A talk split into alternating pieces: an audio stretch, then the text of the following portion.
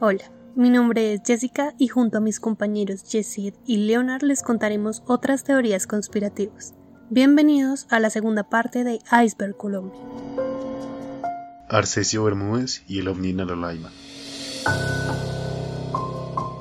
El tema de los ovnis en Colombia es amplio. Lugares en los que se han presenciado avistamientos de ovnis como el desierto de la Tatacoa, que incluso tiene un ovnipuerto, la peña de Huayca y hasta en Anolaima, pero vamos a profundizar en los sucesos de Anolaima en el año 1969. Mauricio Neco relata su experiencia hoy en día de cuando tenía 13 años y presenció el hecho. Cuenta que se encontraban en una finca en Anolaima, ya era de noche, y que en compañía de su primo Germán vieron cómo Arcesio Bermúdez se acercó al objeto. Dice que vio cómo descendió y quedó a una altura aproximada de 11 metros del suelo, y que quedaron uno frente al otro, refiriéndose a Arcesio y al objeto. Germán lo describe como una luz grande y resplandeciente, Después del suceso, cuenta Germán, que después de dos días Arcesio se enfermó, tuvieron que trasladarlo a Bogotá y que al tercer día falleció. Pero además, citando a Mauricio, con el tiempo se preocupan por Arcesio, piden autorización para hacer la exhumación y hacer una autopsia, y se llevan la sorpresa de que no hay cadáver. William Chávez, un ufólogo, relata lo que escuchó sobre qué pudo pasar con el cuerpo de Arcesio. A continuación escucharemos su testimonio tomado de un fragmento de un video del portal El Espectador enfocado en el caso. Hablar con el médico y él trabajó en la clínica Marley, mm, año 1969. Yo estaba muy niño, colegio. Mucho después cuando hicimos la investigación, eh, él nos, asegura que vinieron de la, de la Apolo, de Estados Unidos, vinieron y se llevaron el cadáver de Acceso Bermúdez. Lo sacaron de allí, se lo llevaron para investigarlo y no volvió a aparecer el cadáver cuando después de, haberlo enterrado. Lo desenterraron y ellos dijeron que lo han llevado porque representaba alto grado de radiación y era pues eh, era para la investigación de qué había pasado, si se trataba de que, en la zona había campo de radiación o qué pasó allí. Mauricio asegura que no vio ninguna intención de que el objeto le causara algún daño a ellos o a Arcesio, y cree que la muerte de Arcesio fue un evento accidental y que este objeto no tuvo nada que ver. ¿Pero qué creen ustedes? ¿Será que el objeto tuvo algo que ver con la muerte de Arcesio? Campo de concentración en Fusagasugá durante la Segunda Guerra Mundial.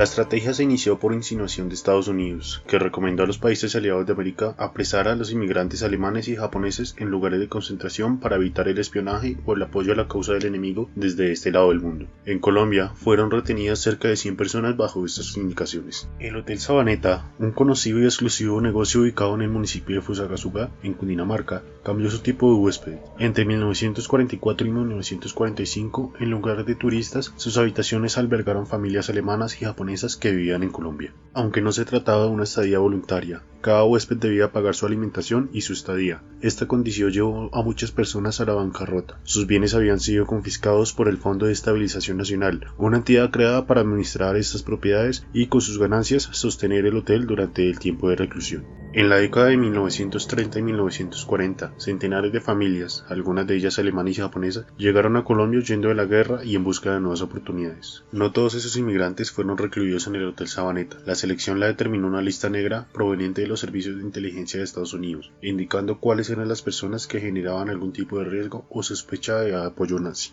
Esta lista negra tenía el objetivo de evitar que los recursos de cooperación que enviaba Estados Unidos a Latinoamérica terminaran apoyando la causa de los alemanes. En ese sentido, la lista inicialmente determinó las personas con las que no se podía comerciar en el país, pero a partir de 1944 estableció que esos sospechosos de colaborar con los países enemigos debían quedar en un régimen de vigilancia y aislamiento. Aunque se denominaba campo de concentración, este lugar no tenía nada que ver con las condiciones de sus semejantes europeos. En este tiempo pudieron moverse libremente por las instalaciones del hotel, pero no salir de la propiedad.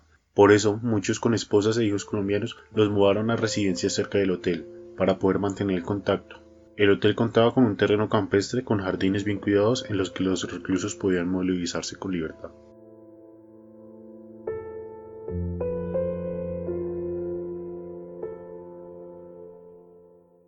En 1945, cuando se declaró el fin de la guerra, se permitió de inmediato la salida de la reclusión a todos los inmigrantes. El hotel, que en ese año fue galardonado con el Premio Nacional de Arquitectura, no volvió a ser lo que había sido antes de su destino de reclusorio, y con el tiempo quebró. G66, Transmilenio Fantasma.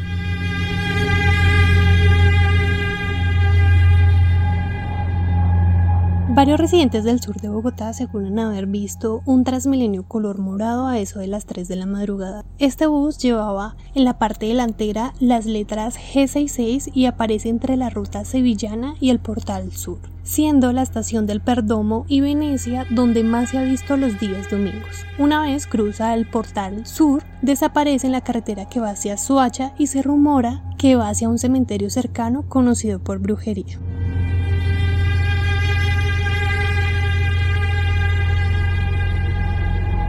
Se cuenta la historia de un joven que vivía en el barrio El Perdomo llamado Santiago Ramírez. Él iba una noche con sus amigos de la universidad, ellos acababan de salir de una fiesta a altas horas de la noche y se dirigían a la autopista sur para coger un taxi.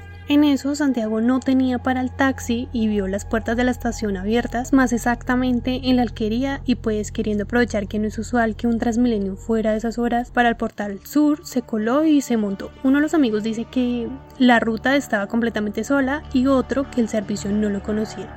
El hecho es que el paradero de Santiago es completamente desconocido y las autoridades no han encontrado nada.